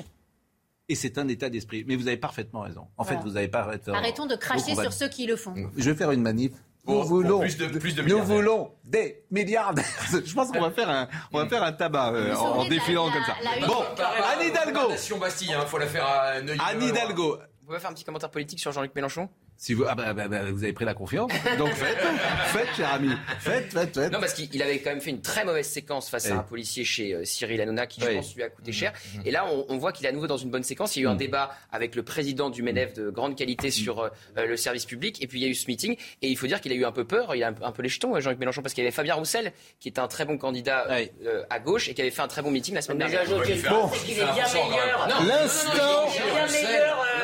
Il est bien meilleur que quand il est sur l'islamo-gauchisme, l'instant Hidalgo, le etc. évidemment. L'instant Hidalgo. Un instant. L'instant Hidalgo. Oh non, c'est pas charitable. Ben, l'instant Hidalgo, 1,5. Oui.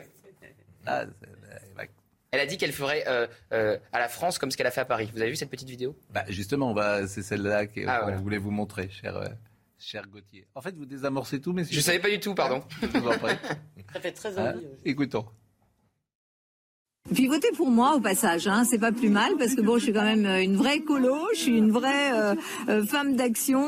regardez ce que j'ai fait à Paris, imaginez ce que pourrait être le pays. Hein. c'est la, la gênance, c'est Malaise TV. En fait, il y a un front Hidalgo-Pécresse peut-être sur la stratégie. C'est la, c'est Malaise TV, quoi.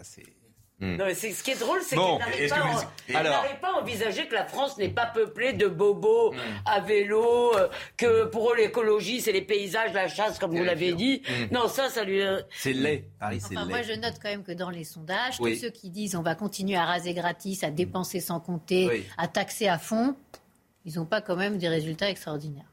Il y, a, eu sur le sujet du sondage de Dalou quand même la petite passe d'armes avec Rachida Dati euh, la semaine dernière au Conseil de Paris qui était quand même pas piqué des hannetons non plus. Bon, ça c'est pour initier, donc on n'en parle pas. En revanche, euh, le convoi de la liberté, ça c'est euh, plus grand public et effectivement c'est ce qui s'est passé. D'abord le convoi dit de la liberté. Hein.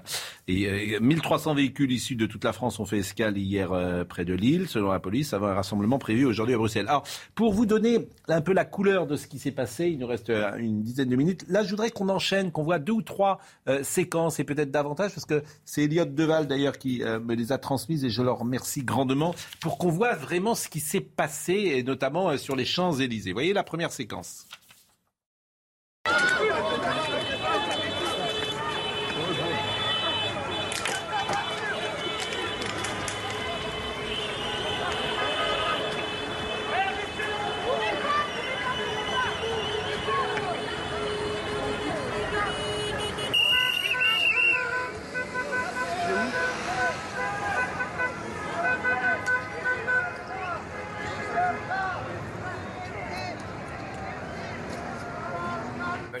Bon, c'est vrai que ces images, effectivement, moi je pense aux commerçants qui doivent se dire depuis des années, aux touristes, etc., qui doivent se dire, mais la France, c'est injouable. C'est injouable. Tu as un magasin euh, de fringues ou d'habits, plus exactement. Euh, non, mais tu te dis, mais c'est pas, je peux, je peux jamais travailler, en fait, ou rarement travailler. Voyez euh, des touristes qui ont été interrogés. On est en colère, c'est insupportable, on peut rien faire, il fait beau, euh, on sort de, deux ans de pandémie, on a envie de se promener, je suis avec ma femme, on a envie de profiter de Paris, on peut rien faire quoi. C'est insupportable, insupportable. Dans deux mois on vote, les gens qui sont pas contents, il y a un petit truc qui s'appelle euh, une urne, un bulletin, on y va, on pose son bulletin, si on n'est pas content, la démocratie permet de changer de pouvoir en place. Ah, c'est un peu dommage je trouve, enfin je sais pas, genre euh, on vient pour regarder un peu l'arc de triomphe et tout, et puis enfin je sais pas, c'est un peu un bazar, ça fait un peu peur je trouve, je sais pas réussi de faire une photo et puis euh, bon bah voilà c'est c'est effectivement on aurait on a failli prendre des billets pour monter donc heureusement on l'a pas fait. Bon, il y avait également, euh, alors il y avait des touristes, il y avait des Parisiens, vous l'avez compris. Euh, écoutez, regardez cette séquence avec un manifestant. Mes clients, ils ont quitté mon véhicule. Et me voilà, ça fait un quart d'heure que je suis bloqué. Alors je veux bien qu'on manifeste, je veux bien qu'on ait des opinions, je veux bien, il n'y a pas de problème. Mais ce que je trouve inadmissible, c'est pas nous les citoyens qu'il faut bloquer. S'ils ont vraiment quelque chose à dire, il faut aller en bas de la rue à gauche. Ça s'appelle l'Elysée. C'est pas les gens comme moi qu'il faut bloquer. Regardez, on est tous bloqués là. Est-ce que vous trouvez que c'est normal? Est-ce que, vous, trouvez que c'est normal? était là hier quand ils ont commencé à bloquer? Est-ce que vous croyez que moi, monsieur, je travaille pour rester bloqué une demi-heure? Est-ce que vous saviez qu'on allait arriver sur les Champs-Élysées? Est-ce que vous saviez que c'était interdit à la base? Est-ce que vous savez qu'on est dans une, on n'est plus trop en, démocratie actuellement Peu importe.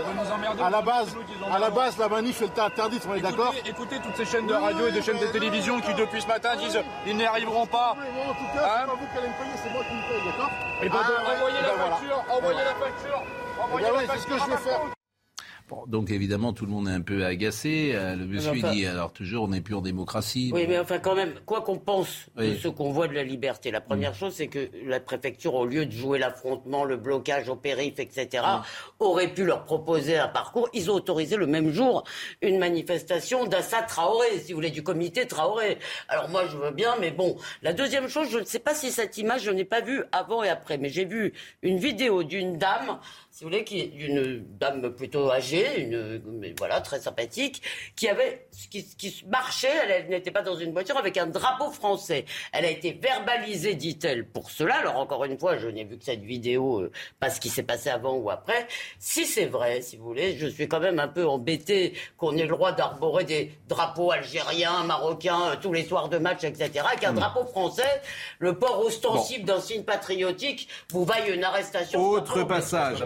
Montrer quand même les blindés. Il y avait des blindés dans Paris. Il y a eu quand même une surréaction. Encore une fois, c'était quelques centaines de véhicules qui se sont présentés dans le centre de Paris. Je trouve que le, vraiment la préfecture a surréagi. Il aurait pu leur bon, écoutons un, un, autre petit passage. On ne, avec un manifestant cette fois-ci qui dit on ne, on ne croit pas. Oui, oui, mais on les croit plus, nous les croyons plus. Ils nous privent de trop de choses maintenant, c'est terminé. Les Français, vous le voyez bien, ils en ont marre, ils en ont marre, marre. C'est un ras-le-bol général et on le voit. Il y a toutes les catégories d'âge, il y a des jeunes. Il a beau acheter les jeunes, les étudiants, il a beau les acheter, mais ça ne marchera pas. Regardez les retraités, à quoi ils vivent. Il y a des femmes seules, ils ont tout juste le mois de payer leur loyer. C'est pas normal, il faut, il faut que ça change. Pascal, je peux dire Bon, en deux mots, parce que je souhaite qu'on parte pour Grenoble et écouter euh, Noémie Schulz. Vraiment en deux mots, Agnès. Juste deux mots, c'est l'inflation qui arrive, qui va tendre énormément les relations entre les Français, qui va créer potentiellement euh, cette, cette, crise sociale, malheureusement, qu'on risque d'avoir. C'est quoi l'inflation sur un an? Parce que euh, bah, là, on nous dit qu'on a été à 2,8 l'année dernière, mais ça, c'est les chiffres de l'Insee. Les chiffres européens, ils sont plutôt hmm. à 3,4. Là, l'Insee vient de remonter la perspective d'inflation pour 2022. Là, ils nous disent qu'on sera peut-être à 3,5 sur 2022. Ce sera peut-être beaucoup plus. La difficulté, si vous voulez, c'est qu'on ne peut pas laisser monter l'inflation comme on est en train de le mm. faire en France parce que ça va ratiboiser tous ceux qui ont des revenus faibles, les retraités, etc. Et là, ce qu'on a vu, c'est peut-être euh, que le début. Il faut vraiment se méfier de ça, et notamment au niveau européen, agir, remonter les taux, par exemple, au niveau de la Banque Centrale Européenne. Je rappelle qu'il y a 30 ans, euh, il y avait 15% euh, d'inflation sous Giscard. Pardonnez-moi de vous couper, mais euh, il faut que nous partions pour Grenoble. vous le savez, vendredi dernier, il y a eu, et c'est pour ça qu'un procès est toujours, là aussi, une sorte de catharsis, puisqu'il se dit des choses qui ne s'étaient jamais dites durant l'enquête. C'est ce qui s'est passé avec Nordal Lelandais. Euh, Noémie Schulz euh, est en direct de Grenoble, donc il a avoué vendredi avoir donné la mort volontairement à Maëlys, et désormais il reconnaît tout sauf euh, le viol, si j'ai bien compris Noémie Schulz. Oui, alors techniquement, il reconnaît. Il faut quand même euh, comprendre comment ça s'est passé. Il était interrogé euh, vendredi à partir de, 15h, Nordal Lelandais, et pendant 5 heures, il a expliqué que Maëlys était montée euh, d'elle-même dans sa voiture, qu'elle avait insisté, que quand il l'avait frappée, c'est parce qu'il avait eu des, une sorte d'hallucination, mais qu'il ne voulait pas la tuer. Il a répété, répété, répété ça. Et puis vers 20h, tout le monde était épuisé. Nordal Lelandais d'abord, mais honnêtement, tout le monde dans cette salle d'audience. Et là, Maître Jakubowicz se lève. C'est à son tour de poser les questions. Et il dit à son client, on va arrêter d'ergoter, tu es poursuivi pour avoir volontairement donné la mort à une petite fille de 8 ans. Est-ce que tu le reconnais? Oui, dit Nordal Lelandais. Clairement, est-ce qu'on peut oublier le terme d'accident? Oui. Est-ce que tu reconnais que faire monter une petite fille de 8 ans dans une voiture, c'est un enlèvement? Oui, je reconnais tous les faits qui me sont reprochés.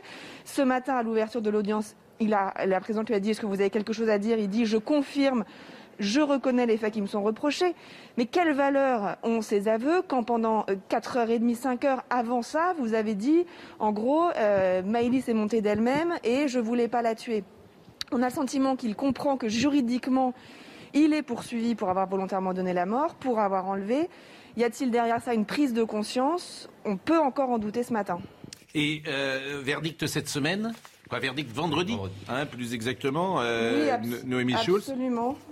Absolument. Là, on, commence. Alors, on a été un peu frustrés ce matin. On s'est dit que la présidente allait peut-être, du coup, lui, reposer un peu des questions. Euh, vous avez dit ça vendredi, mais est-ce que du coup, est-ce qu'on peut revenir sur euh, pourquoi vous l'avez fait monter dans votre voiture? Non, rien du tout. Il a confirmé et on a commencé. On est passé aux expertises psychiatriques. Ça va durer deux jours.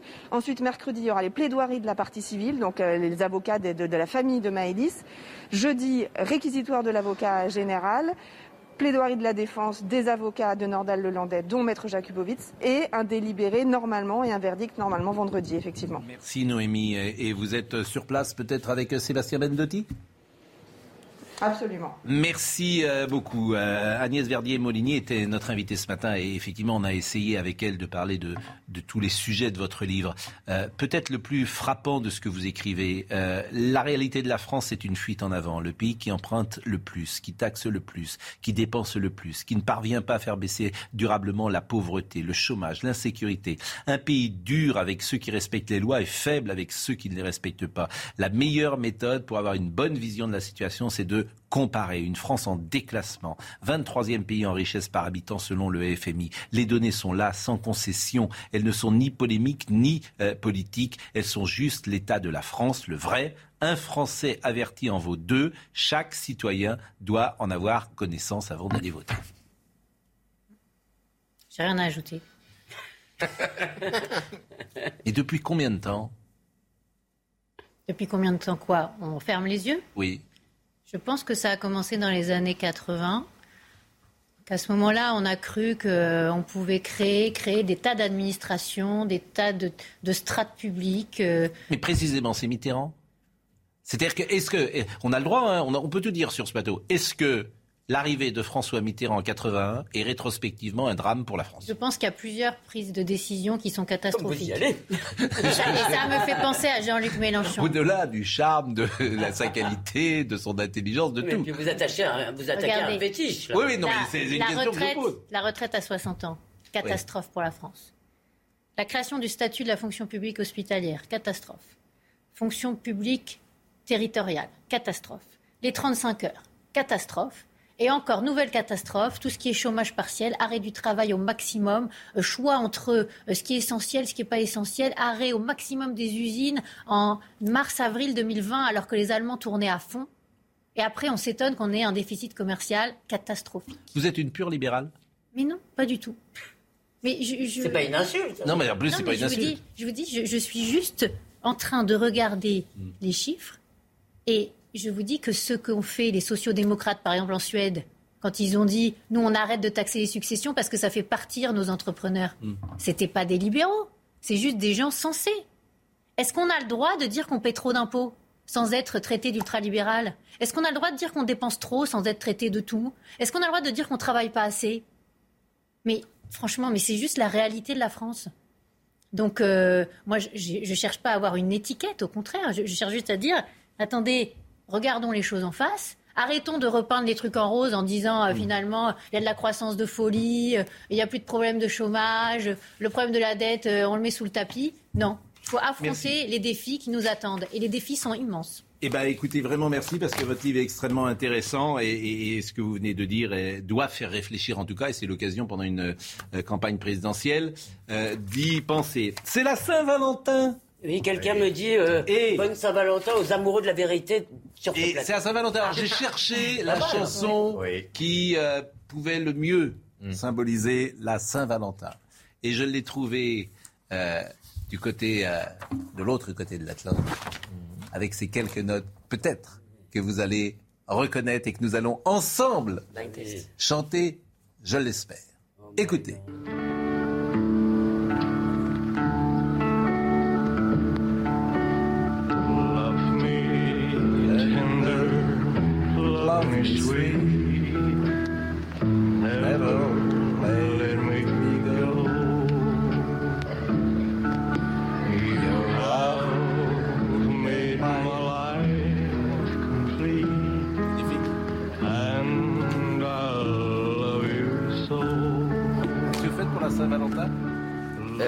Chérie dîner ce soir. Ah, quand même, quand même Grand style. il, a pas dit, il a pas dit où? Vous direz à monsieur Achille qu'elles ont un très bon genre. J'aime beaucoup. Mais il y a comme... Je ne vous pose pas la question, mesdames. Mais je vous souhaite néanmoins. Je que ça ne vous regarde pas. Ah oui, bien sûr. oui, mais désormais, euh, c'est l'instant euh, quand on est en politique. Il faut fendre euh, l'armure. Il faut, fendre l'armure. Il faut fendre l'armure ce soir. Ah. Bah écoutez, c'était bien, merci. vraiment, merci beaucoup. vraiment, Arthur était avec nous, Arthur Muriot. Audrey Missiraka était à la réalisation, euh, Timour était au son, merci à Rémi qui était à la vision, Marine Lançon était là euh, aussi, Alexandre Omar était là, et donc merci euh, beaucoup à Arthur Murios. C'était un plaisir, vraiment. Et j'ai, comment dire, les éditions de l'Observatoire. Je pense que vous avez convaincu beaucoup de gens qui nous écoutaient ce, matin, parce qu'il y a beaucoup de. C'est mieux de savoir avant d'aller voter. Jean-Marc Morandini. Retrouvez ce programme dès maintenant sur cnews.fr.